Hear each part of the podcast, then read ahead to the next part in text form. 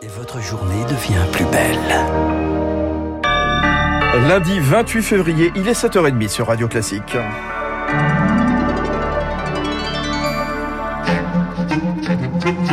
La matinale de Radio Classique avec Fabrice Lundy. Et au cinquième matin de l'offensive russe sur l'Ukraine, la capitale tient toujours Léa Boutin-Rivière. Oui, Kiev encerclé, Kiev bombardé, mais Kiev toujours debout. La ville a passé une nuit au son des bombes. À Kharkiv, dans le nord-est aussi, des combats ont eu lieu, notamment des combats de rue. Pierre Collas, bonjour. Bonjour. Alors que le couvre-feu a été annoncé pour durer normalement jusqu'à ce matin 8h heure locale, la nuit a une nouvelle fois été dure. Oui, Kharkiv, où les blindés russes sont entrés dans un premier temps, puis repoussés par la défense ukrainienne. Actuellement, la ville serait sous contrôle ukrainien, mais les combats continuent comme on a pu l'entendre cette nuit.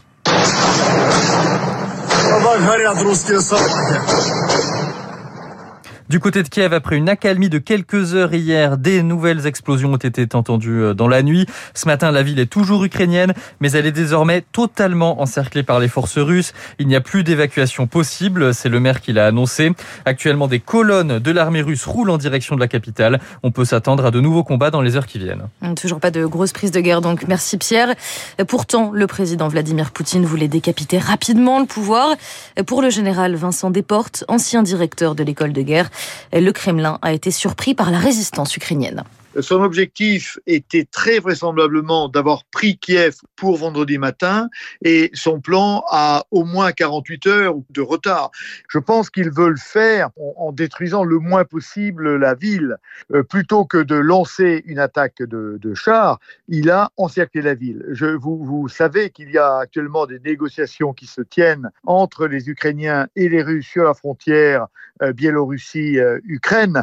et donc c'est un moyen de pression considérable euh, quand on fait des négociations, on cherche à être en position de force et cela donne évidemment à la Russie euh, un, un, avantage ou un atout par rapport à, l'autre partie. Un propos recueilli par Rémi Pfister et Vincent Desportes évoquait à l'instant ces négociations à la frontière biélorusse. Et bien justement, la France demande à ses ressortissants de quitter la Biélorussie sans délai, conséquence notamment des restrictions de déplacements aériens entre la région et l'Europe.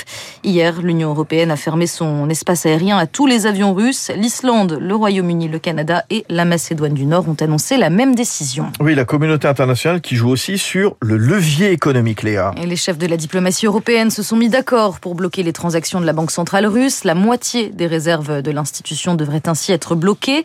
Et les avoirs de plusieurs oligarques ont aussi été gelés, des proches du président Vladimir Poutine. C'est notamment le cas au Royaume-Uni. Conséquence, le rouble russe a perdu 30% par rapport au dollar. Mais ces mesures pourraient aussi peser sur l'économie européenne. Gérard Felzer est le président d'Aviation sans frontières écouter. Nous, on exporte beaucoup de produits de luxe, mais il y a aussi euh, des usines euh, en Russie, euh, PSA ou Renault, etc. Donc, il y aura des retombées négatives pour l'industrie française, ça c'est clair. Il y a un autre aspect, c'est le tourisme. Le tourisme russe, notamment avec les oligarques qui ont beaucoup de stations de sport d'hiver, de châteaux, de chalets sur la Côte d'Azur, etc. Ils vont pas venir. Le chiffre d'affaires de cette catégorie de population, c'est un milliard d'euros. Donc, on va là aussi euh, alourdir le manque à gagner, une des conséquences de nos actions. Au micro d'Anna Huot et les, les, pays du G7 ont annoncé hier qu'en cas de poursuite de l'offensive russe, de nouvelles mesures hein, pourraient s'ajouter à cet éventail de sanctions. Et finalement, on peut parler d'un véritable réveil de la communauté internationale, Léa. Oui, et plus particulièrement de la communauté européenne qui a pris ces, ces derniers jours un ton résolument martial, inhabituel pour les institutions de Bruxelles. L'UE va ainsi débloquer 450 millions d'euros pour l'envoi d'armes en Ukraine. La Suède, généralement assez neutre, compte fournir du matériel et le Danemark laissera des volontaires rejoindre les brigades internationales. Mais est-ce seulement un sursaut de solidarité? Eh bien pas vraiment pour Benjamin Haddad, chercheur et directeur Europe au sein du think tank Atlantic Council c'est un électrochoc, une mobilisation vraiment euh, euh, sans précédent qui était inimaginable il y a quelques jours. Poutine, d'une certaine façon, est en train de réveiller les Européens d'une certaine torpeur. C'est à la fois un réveil de solidarité avec les Ukrainiens, mais aussi la peur. Naturellement, on comprend que c'est un test. En fait, on ferme une parenthèse qui, pour beaucoup de pays européens, a commencé en 1989, où on n'était plus capable de penser euh, la puissance, la guerre, le rapport de force. Et on voit qu'en quelques jours, il y a plus qui a été fait pour l'Europe de la défense, pour l'unité de l'OTAN qu'en 30 ans. On vit une accélération de l'histoire en Europe. Et puis il faut parler aussi de ces mesures dans le milieu du, du sport.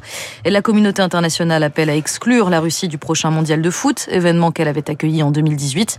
L'hymne et le drapeau nationaux ont été bannis par le comité international olympique.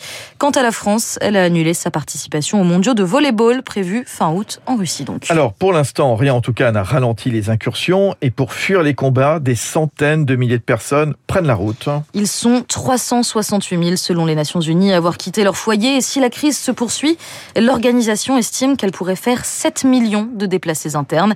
Face à cette crise de cette crise humanitaire, le Conseil de sécurité de l'ONU se réunit dans la journée à la demande de la France.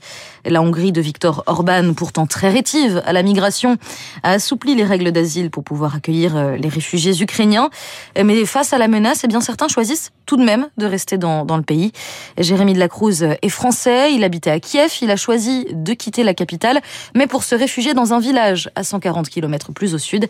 Il décrit la situation sur place. Ici, il y a des blocos qui sont installés euh, de béton de 1 mètre de largeur sur 2 mètres de hauteur, avec des barricades, avec des hommes armés, des mitrailleuses, euh, des tanks, des, des véhicules ukrainiens. C'est ce qu'on voit, quoi. J'ai vu aux informations sur ce que j'ai pu lire qu'ils avaient décidé, les Russes, de élargir leur, leur champ d'attaque. Donc, à mon avis, ils vont attaquer les autres villes. J'ai quand même peur, en fait, qu'ils viennent dans le village et qu'ils ouvrent les maisons. On ne sait pas ce qu'ils peuvent faire. Du coup, voilà, quoi. Et pour aider Jérémy de la Cruz à lancer un appel aux dons via une cagnotte Lydia, l'argent sert par exemple à acheter des médicaments. Un mot de l'actualité française, euh, la présidentielle, euh, on ne l'oublie pas, elle se rapproche inexorablement, Léa. Le premier tour, c'est dans 42 jours. Forcément, la situation en Ukraine a un impact sur la campagne. Cet après-midi, à 15h, le Premier ministre Jean Castex doit réunir les candidats à l'élection pour une réunion d'information. Et puis, autre information en France aujourd'hui, on s'y était habitué et pourtant, c'en est fini du masque à l'intérieur. En tout cas, c'en est fini pour les lieux soumis au pass sanitaire. Plus besoin donc dans les musées, les cinémas ou encore les salles de sport. Léa Boutin-Rivière. C'était le journal de 7h30 sur Radio Classique. Euh, la prochaine édition, 8h, ce sera avec euh, Lucille Bréau. Il est 7h37. Euh, demandez le programme jusqu'à 8h. La guerre en Ukraine, bien sûr. Qu'est-ce qui pourrait faire plier Vladimir Poutine? Rendez-vous avec Renaud Girard, l'un de nos spécialistes, dans un instant.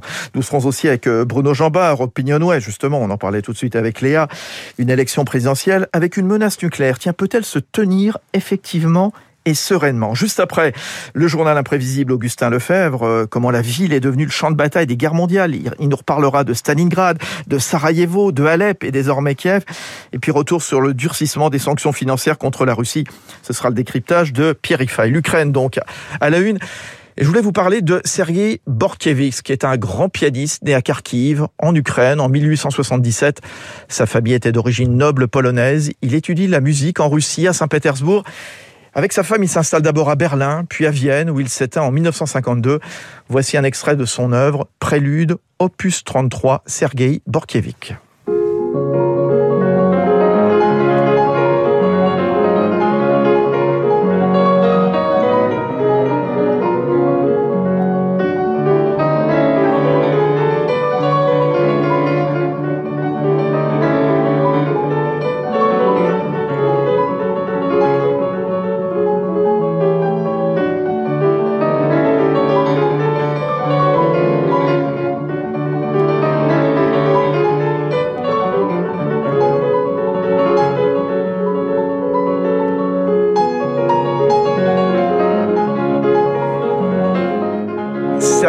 Borkiewicz, donc né à Kharkiv, grand pianiste, était en 1877.